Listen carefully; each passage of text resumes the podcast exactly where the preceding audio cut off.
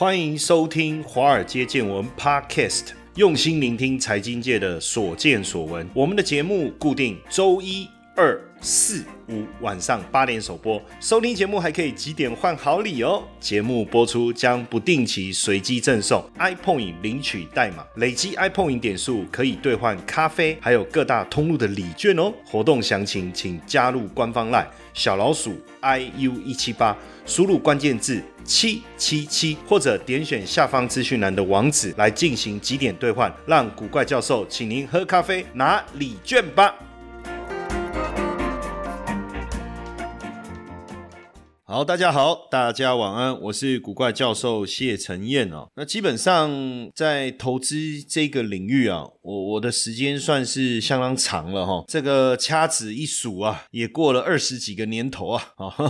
那基本上当然你可以用两种资历来区分啊。第一个就从我第一个投资开始算，那是一九九八年哦，我买第一张股票是华硕，那时候它股票刚上市哦，刚好恭逢其盛啊。我买的时候，那时候是三百块钱，然后它每天涨停板哈，应该说它挂牌是一百五十块了，然后就每天涨停板。我买到的时候已经是三百块了，然后后来涨到六百块钱，我把它卖掉哦。所以对我来讲，那是一个非常呃，怎么讲新奇呢，还是震撼的体验哦。那当然，如果要算是这样算哈，但是如果说要从专业的时间点开始算，那当然要从我进入银行开始起算哈。如如果要做以这个专业来切割的话哈，那后来我到了基金公司，然后也到自营部，也到了香港哈。那其实在这一路过程当中，随着我从一个散户的身份到变成我是一个金融领域的人员，到我真正是一个所谓的金融投资圈的人，这当中当然也产生了蛮多的变化。我觉得其中有一个最大给我最大的感触是什么？就是过去我可能只会专注关心我自己手。上的股票哦，像我买华硕，我就只关心华硕；然后我买了这个力霸，我就只关心力霸。我从来也不去管外面到底发生什么事情。那也因为这样，我我在呃年轻的时候投资就出现很大的亏损，的投资失利。那这个也不是我们今天要谈的重点。我只是说，呃，当你太只关注你自己眼前的东西的时候，你可能会不知道周遭发生了什么事情。那不见得对投资是一件好事哦，不见得对投资是一件好事。那后来当然因为进入法人圈以后。开拓了我的视野，不管是台股、美股，或者是港股，或甚至是 A 股。而且我在二零一二年呢，因为我出了我的第一本著作，叫《神奇五四三选股法》，那也很荣幸的被邀请到上海。哦，上海去演讲，那是二零一二年，是我第一次到这个对岸去哦，那也蛮新奇的，因为过去我我们在讲中国大陆都是从课本上嘛，坦白说，在我那个年代小学的时候，我们墙壁上还会写“小心匪谍，人人有责”嘞，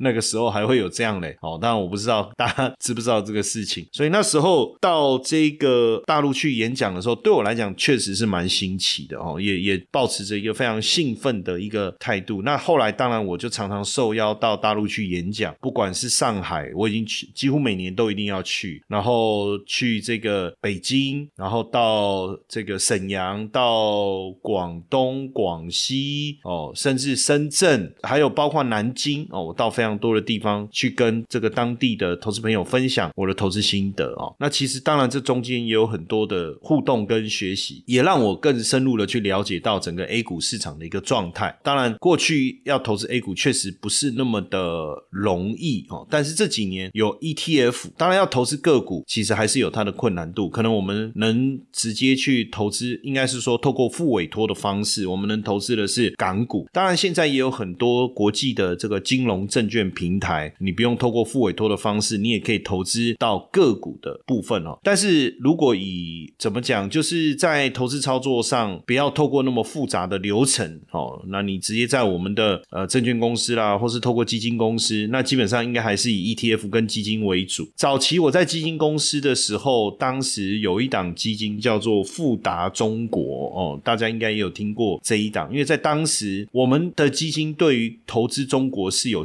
比例上面的限制的哦，所以基本上你不可能有一档基金是百分之百投资中国。那时候在我们台湾所发行、所募集的基金，它有一个百分之十的限制。所以当时那一档，因为那时候呃是二零二零零五年零六年那时候吧，二零零五零六那个时候，那中国股市其实也表现的蛮强劲的，当然台股也很强劲，国际股市也很强劲哦。当然就是大家很多人可能对当时对中国股市也有一些兴趣哈，但是因为没有真正纯的这种所谓的 A 股的基金呢哈，所以那个时候富达中国是非常受到投资人高度的关注。但是因为那个属于境外的，就是没有在台湾上架的，所以很多人可能就会透过朋友的介绍啊，或是透过比如说 VIP，就是你是银行的 VIP 才有办法投资的这种模式去去认购了哈。当然后来这几年其实也发生了很大的转变，就是投资中。基金投资中国的上限已经拿掉了哦，那后来当然我们在台湾也有相关的 ETF 上架了，那所以呢也可以直接就不用再像过去这么样的麻烦啊绕一个圈啊绕道去投资这些相关的 ETF。那当然并不是说中国的 ETF 一定会涨，或是中国的基金一定会涨，而是。同样的，你还是要去关注整个全球目前的投资的一个状况、氛围、政策哦等等。那刚好前几天，我一个香港的朋友，哇，他他就突然用微信啊，他们就比较习惯用微信，所以我像我我就有赖的账号、微信的账号、花式 App 的账号，非常的多。那因为我之前在香港也待了蛮长一段时间嘛，那结果他就微信我说，哎，他说他在台北，我就说你在台北，那你你来不是要隔离十四天吗？他说对呀，哦，他来。出差我就很兴奋啊，因为很久没有看到我这个好朋友，大概有三年了吧，两三年了哈，所以就就我们两个就哇，他就来我的办公室找我们聊到半夜啊，因为刚好那个直播完十一点哦，然后他来，然后聊了聊了很长的时间。其实我我非常的关心就是香港目前的状况嘛，等等之类的。其实当然就是他也他也讲到一个重点啊，就是其实生活什么没有太大的改变，但是确实没有什么游客，没有什么观光客。我说这个是很自。然啊，因为你国境封锁，那但是他说其实也有蛮多的外资确实已经转移走了，到了这个新加坡去哈。那过去可能香港所谓的这个金融地位，透过香港它能够再进入到这个中国大陆的这个诱因似乎已经消失了。但是呢，基本上就是它作为一个比较完善的一个金融的，比如说香港交易所的这个地位，其实并没有太大的改变哦。那只是说可能没有过去的那种光环哦。OK，大概是这样。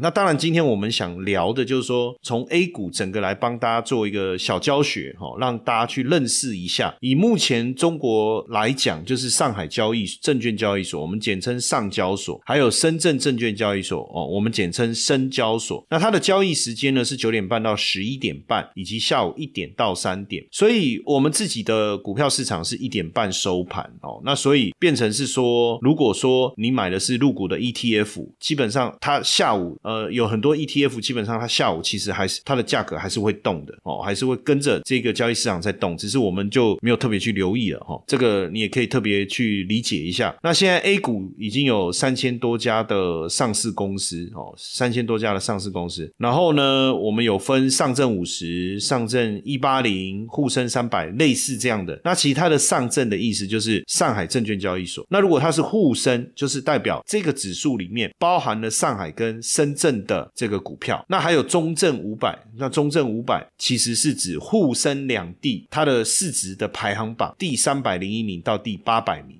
第八百名，当然在台湾，我们在股票当中我们会分类嘛，比如说什么半导体啦、金融啦，哦，或者是航运啦。那其实，在大陆也一样会有做这样的一个分别，但比较特别，他们又有一些不同的板块，像什么创业板、科创板这一类的。那如果用行业别来分，就像我们用金融、电子、运输这样，他们就一样嘛，分能源啦、金融啦、工业、资讯、电信服务、公用事业等等，哦，这样的分法一样会有。那以目前来讲，中国的五大指数是什么？上证五十、沪深三百、深圳一百、中证五百，那还有像深中小等等了哈。那也有创业板。那基本上呢，如果简单来看呢，上证五十呢，它主要的股票就是五十只哦，就是在上海交易所流通量最好、市值加这个前五十大哈。那主要以金融、地产、消费类的为主。那如果是沪深三百，当然也包含刚才我们讲的这五十只股票之外，连同深圳交易所两个加起来前三百大股票哦，前三百大股票，所以同样也是金融、地产、工业等等这些了哈。那像这个呃，如果大家有听过，比如说像深中。小，那它就是深圳交易所以这个，比如说深一百，它就前一百大，那深中小就是一百以后，我们一样选，就是它有一个叫做中小板里面，因为深一百它是针对主板里面，等一下我会再讲到主板哦，挑一百只股票，那它的这个深中小是在中小板里面挑一百只股票，但是后来呃这个深中小的股票也被并入了主板，等一下我会解释啊哈，那再来什么是中证五百呢？就是我刚才讲第上上海跟深圳排行第三百零一到第八百，总共五百只股票，那创业板就是一些科技类在深交所里面科技类的股票，那当然还有科创板，等一下我们也会聊一下哦，也会聊一下。那如果讲上证五十指数啊，它其实就是上海证券交易所里面规模比较大、比较具代表性的五十只股票，大家常听的像贵州茅台啦、招商银行啊、中国平安等等这一类的股票哦，就是它里面的成分股哦。那沪深三百其实很像我们在讲，如果我们在讲美股，我们会讲 S M P 五百，对不对？哦，我们在讲美股的时候，我们常常会去讲 S M P 五百。那在讲 A 股的时候呢，如果真的要讲最具代表性的话，应该就是沪深三百。所以 A 五十呢，上证五十可能有点像道琼的概念，道琼的概念类似有点像，但是又不全然那么像。但是如果我要做一个对比的话，大概是这个概念哦。那这个沪深三百就有点像 S M P 五百里面的成分股，其实也是像这个贵州茅台啊、中国平安等等哦。那这样有什么差异呢？微小的差异啦，因为我手上的资料因为要算权重哦。那比如说可能跟最新的实际的数字会有点落差。比如说贵州茅台好了，但如果是在上证指数面，如果它占了十三趴，但是在沪深三百里面，它可能只占五趴哦，所以会稀释一些权重出来。那深一百呢是什么呢？就是在主板里面哦，一百只具代表性的股票哦，比如说大家有听过宁德时代啦、五粮液啦、美德集团啦、哦海康威视、格力电器等等。那深中小呢，其实就是是相较于深一百指数呢，这个中小一百指数它比较集中在新创信息，就是科技类的股票了，比较偏向新经济类的股票。那它等于是直接把这个中小板里面接近一千只股票挑出总市值排名前一百大，但是它会把那个成交量比较少的先剔除掉，避免说市值虽然够大，但是成交量流动性不够好哦，它就做这样的一个筛选的机制。那这里面的股票，大家比较会常听到的，就是像立讯精密啦、比亚迪啦，哦，或者恩捷股份、歌尔股份、赣锋锂业等等。那中证五百其实是在中国的 A 股市场当中中小值、中小型的股票啦。那跟蓝筹股比起来，蓝筹股就是像我们讲大型的股票叫蓝筹股。那这种股票，中证五百这一类的股票，它的波动是比较大的。那对于一些喜欢低买高卖啊，在那里区间来回操作的，哎，其实就比较适合哈，比较适合。那另外还有就是像创业板、科创板这一类的股票，那么创业板里面，深圳交易所的叫创业板，然后科创板是在上海交易所。那创业板里面呢，有一档股票就很有名，就是像宁德时代这个股票就是很有名，大家可能就有听过。但是呢，我从刚才讲到现在，大家可能会一直讲，我为什么要讲 A 股啊，陆股？为什么不是陆股？那我们通常讲 A 股，讲港股，我们会用这样的方式来去讲这个大陆的股市。最主要是因为呢，大陆的股市呢分的确实比较细，这这个地方我觉得有点繁琐，因为它有分 A 股，有分 B 股，有分 H 股，有分 N 股、S 股跟 P 股。最常见的其实就是 A 股。我们如果真的买，你买 ETF 或买基金，它投资的应该就是 A 股。那 A 股呢，就是在上海交易所、深圳交易所上市的股票，但是它是用人民币哦来计价。那为什么会有个 A 股呢？因为过去呢，其实我们一般境外的人士他是不可以去买 A 股，他能买的是 B 股。那 B 股是用美金跟港币来计价哦。但是呃，后来当然这个就没有这个分别了，就是大家也可以买 A 股了。那后来 B 股反而慢慢的，大家反而不会去操作，但是他们也没有让他就等你自然下市哦。所以呃，大部分的股票还是都跑到 A 股去挂牌。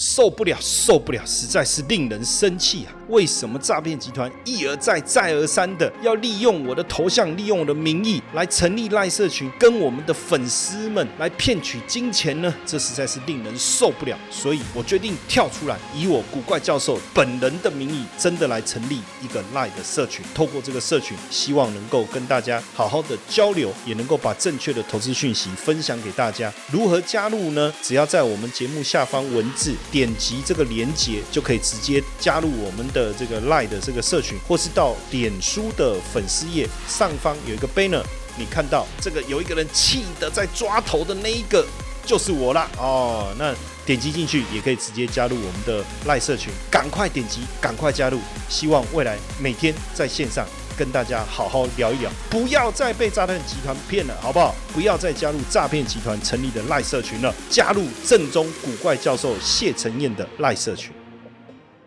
那再来 H 股呢是。在香港交易所挂牌的大陆公司，属于大陆境外上市的外资股。一般来讲，我们也把它叫做国企股哦，国企股。那对应 H 股的指数有一个叫做恒生中国企业指数哦，我们叫国企指数哦。这个如果有听节目的话，就会常常听到我在讲哈。那 N 股呢，当然就在纽交所挂牌的哈。S 股呢，就是在新加坡的哦。那 P 股呢，是等于呃，这个就比较少听到了哈。那你还会听到还有什么像？大盘股哦，就我们所谓的大型股了哈，市值总额在二十亿人民币以上的。那小盘股就是小型股，这个流通的这个盘低于一亿股的企业哈，一亿股的企业。那什么叫蓝筹股呢？英文叫 blue chip 哦，blue chip 就是在赌博的筹码当中有三个颜色哦，那蓝色的筹码是上面的数字是最大的哈。那还有红筹股，还有白马股哦。那红筹股是什么意思呢？就是在中国境外注册到香港上市的这种。叫红筹股，那什么叫白马股？其实跟我们所谓的价值型的股票的概念其实比较像，就是投资价值相当的好，然后它是慢慢涨，但是可以涨很久的这一种哦，我们把它叫做白马股哦。但是白马股呢，像过去这个贵州茅台哦，其实就被称为白马股。那讲一个小故事啊，我之前是受邀去广州，我去广州受邀去广州演讲，然后呢，这个呃演讲结束以后，他们的这个总经理呢就非常热情，就呃请我吃饭。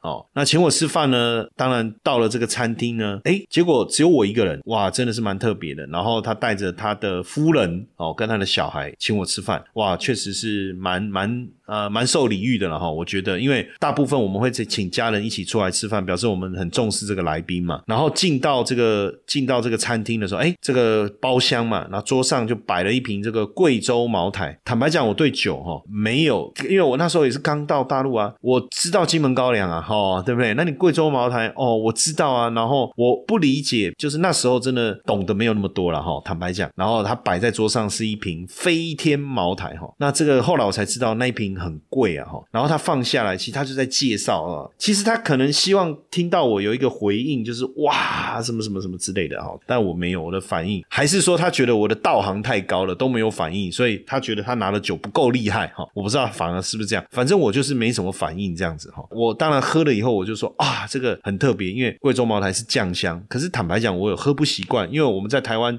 如果有应酬会喝到酒，类似这种就是高粱嘛，那就没有味道。嘛，就是如果你第一次喝高粱的人，一定会呛到嘛，因为你看他们这个透明，然后又没什么没什么味道，一喝你就很大口，啪，你肯定呛到，那很辣很辣，因为那酒精浓度比较高嘛。但是会喝的就知道说它很香很纯嘛，对不对？我说的香是喝到了喉咙里面那种高粱的那种香哦。但是他们的酒就是应该是特别加了香料还是什么，就是那种酱香。那我其实坦白讲不是那么的习惯，但是我当然没有说，我说说哇这个好香哦哇。喝起来确实还是很很很顺口，很润。这个怎么讲？就是很很顺口哈，还是什么醇呐，醇厚的那种感觉。然后呢，他说：“哇，那你喜欢我让你带一瓶回去啊？”哦，可是其实我我我很想跟他说，我是讲客气话、客套话。其实我没有很喜欢喝，但是其实喝到后面，反正我们就我们就把整瓶给喝完了哈。但我后来才知道，就是才哇，原来就是到大陆人家招待你喝贵州茅台，那是他蛮蛮蛮重视。就很像我们有好朋友来，我们。请他喝高粱啊，这种概念啊，哈，这个题外话，但是觉得蛮有趣。那因为有一段时间，那个确实那个那个贵州茅台的股价一路大涨，大家把它视为非常重要的白马股的代表。那在我们在看这个上海或者是深圳的股票的时候，我们有去看代号，比如说上海的股票代号是六开头哦，那呃，比如说在这个深圳哦，它的股票可能是三个零零零零开头哦，上海就是六零零啊，六零零开头。那这个深圳就是零零零。哦或者是二零零这一类的，或者三开头创业板就三开头哦，所以你大概看股票代号就知道它是属于哪一个板了哈。那因为去年的四月哈，这个深交所的主板跟中小板就合并了，那主板是大约有五百只股票，那中小板大约有一千只股票，那并起来就是变成非常大的一个板块。那为什么要这么做？哦，主要也就是要让深圳的主板跟中小板同质化，也让深圳主板的规模能够更大。哦，那整个合并以以后也占 A 股的百分之三十五，有助于整个呃深交所的这个板块的明明确性啊。因为上海就是主板跟科创板嘛，所以深交所就是主板跟创业板，那就是四足鼎立，哦，就更为明确，哈，更为明确。那当然，虽然说中小中小板并入主板哦，那更显示整个中小指数这个指数的一个重要性啊。那后来也在去年底的时候，不是还有一个北交所哦，北京证券交易所哦。不过北京证券交易所，我也跟呃，先让大家理解，它有八十一家企业，其实不多。你如果跟刚刚我们讲上交上上交所或深交所比起来，它不多。刚开始主要都是一些所谓小巨人、先进的制造业啊、现代服务业、高技术制造业等等啊，哈。但是呢，一般投资人是不能投资的，你必须属于合格投资者，所以他们就发行基金的方式去投资这个北交所的股票，哈。所以这个部分是稍微不太一样。那整体来看呢，上交所的市值是最大的，再来是深交。所哦，那港交所其实介于上交所跟深交所中间呐，上市公司的数量应该还是港交所最多哦，还是港交所最多。当然，散户啦、投资者都有，不过在投资者、专业投资者或是机构投资者比例比较高，应该是在港交所。那这样到底有什么不同哦？其实我们叫做一级的板块哦，就是上交所跟深交所的主板，还有这个我们讲并入主板的中小板，这个叫一级板，我们叫一板呐哈，就第一级的板。那第二级的板二板是就是深交所的创业板跟上交所的科创板，那还有一个叫新三板，它会更小哦，更不是那么流通哦，更不是那么流通。那创业板是在二零零九年成立的哦，深交所的专属板块啊，主要也不一定都只有科技股啦，像同花顺，我不知道大家有没有听过华谊兄弟啊，还有这个暴风集团、爱尔眼科，这就是在深圳的创业板。那二零一九年科创板也上市了哈。应该说成立了，不是讲上市，在上交所股票就有这个什么东方生物等等。不过你要投资创业板跟科创板，因为他们叫做二板，它的准入门槛比较高，准入门槛比较高，也要求说这个散户你的资产至少要达到一定的程度。如果你像这个呃创业板，你要有两年的投资经验，呃，而且要十万块的人民币的资产，那科创板是两年的经验五十万，哦，五十万它的门槛又稍微再高一点，哈，再高一点。那当然港股的部分也。是分主板跟创业板，所以我刚才讲为什么这个深圳的中小板要并入主板，其实它就是用这样的区分，每一个这每一个交易所都是主板、创业板、主板、科创板哦这样的一个概念哦这样的概念。那在香港的主板呢，主要都是一些大型的企业、龙头企业哦，比较具主导地位的企业，像腾讯啊、中移动啊、工商银行啊等等。那创业板就是一些比较创新型或成长型的。那在台湾，我们也比较没有在关注香港的创业板。哦，比较没有，但是在最近这几年，我们也特别关注，就是恒生科技指数哦，因为这个恒生科技指数里面，它是挑选三十间香港上市，呃，应该说最大的三十间香港上市的科技企业，哦，科技企业，哦，科技企业。那在这个部分呢，它也有一个快速纳入机制，就是如果你这个科技股上来以后，你的市值已经进入到这个这个前十大，它就自动帮你列为纳入这个成分股哦。那恒生这个科技指数。呢，其实里面呢，就是科技类、金融科技啦、云端啊、电子商务啊这些都有哦，都有。嗯，比较大家耳熟能详的，大概就是像美团啊、阿里巴巴、腾讯啊、哦小米啦、舜宇光学啊、阿里健康啦、中芯国际啊、哦这一类的哈，这一类的股票。那刚才讲到红筹股，其实也有分大红筹跟小红筹。大红筹就是国企股了啊，小红筹就民营企业。那当然在投资的操作上，你比较追求稳健，你就要买大的，对不对？那如果说你要跟上。这个投资趋势，因为在中国的主要交易所当中，上海交易所就是以大型蓝筹股为主，上市公司的产业类别呢就以金融、地产、消费的占比比较高。那深圳交易所就反映中小企业、创新型的企业跟新兴产业的发展为主哦。那产业类别呢是成长股、科技股为主，所以更简单的一个讲法啦，哈，也不要说二分法啦，应该是说在上海交易所挂牌的行业就比较属于传统经济。很多人呃有一些讲法是说用旧经济，但是我不认为，应该说我觉得用旧经济会不会又确实大家是这样分啊？可是我比较想用的是传统啊，哈，就是传统经济，就像我们讲。在台股，我们讲传统产业嘛，你不会讲旧产业嘛，对不对？那我们讲深圳深中小，这里面就比较偏向新中国，应该说新经济的概念哈。那因为这一两年来，中国的政府落实这个住房不炒、能耗双控，那当然导致了房地产、银行还有这些高耗能啊、高污染以及低附加价值的一些传统的中国经济产业受到比较明显的冲击。但是中国的这个“十四五”计划哈，包含专精特新然后就专。专门就是扶持这些小巨人的这种政策，像说 AI 啦、五 G 啦，还有包括半导体哦、新能源等等。那尤其是深中小这一百指数里面，当然它所包含的这一百只股票，等于是我们刚才所讲到的专精特新关键趋势哦，就是关键趋势。那像深中小这个指数里面呢，科技产业其实占比大概在百分之六十左右，题材就包含了像电动车、碳中和、人工智慧或是五 G，等于是。在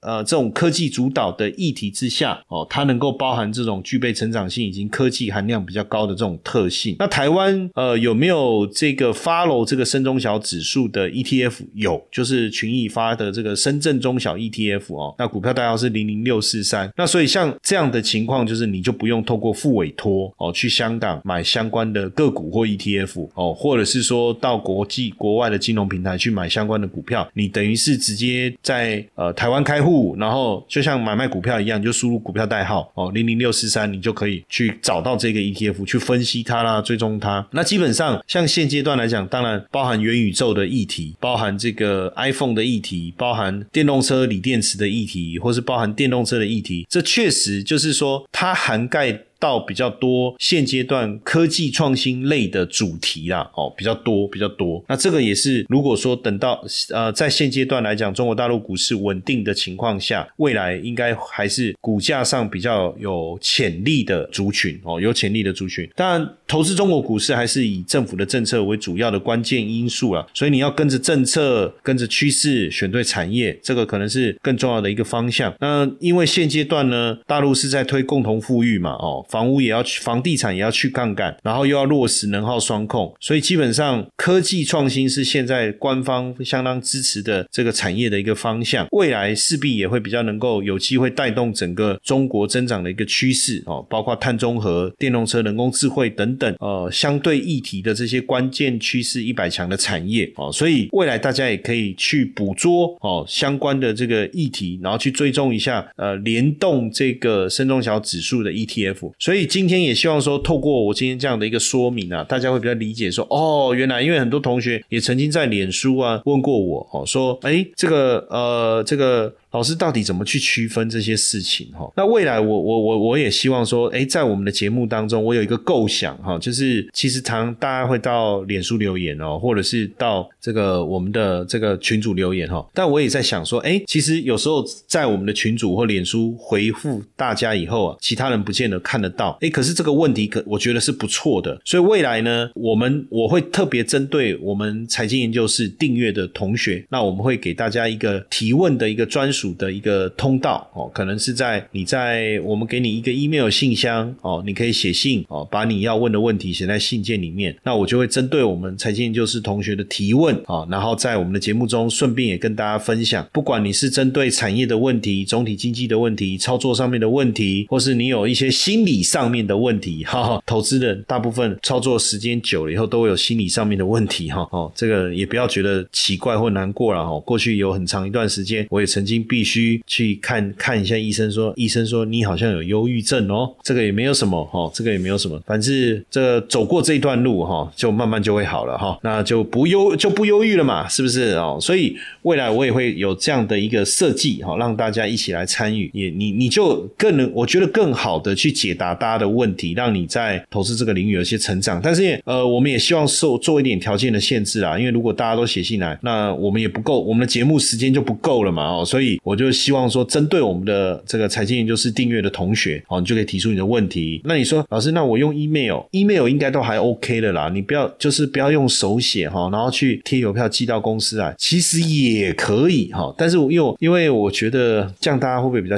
比较麻烦一点？但不过确实上次我去东升的时候，有一个观众他是用手写，然后放到信封里面贴邮票寄过来哈，也是可以啊。可是怕缓不济急嘛，对不对？哦，因为投资的议题有时候还是要呃速度要要要要快一点。OK，好，那也希望这个刚才讲解的内容呢，大家听了能够有所收获。嘿，各位铁粉们，如果喜欢华尔街见闻，请大家多多按下分享键，让更多人能听到我们用心制作的节目。你们的一个小动作，是支持我们节目持续下去的原动力哦，快去分享吧！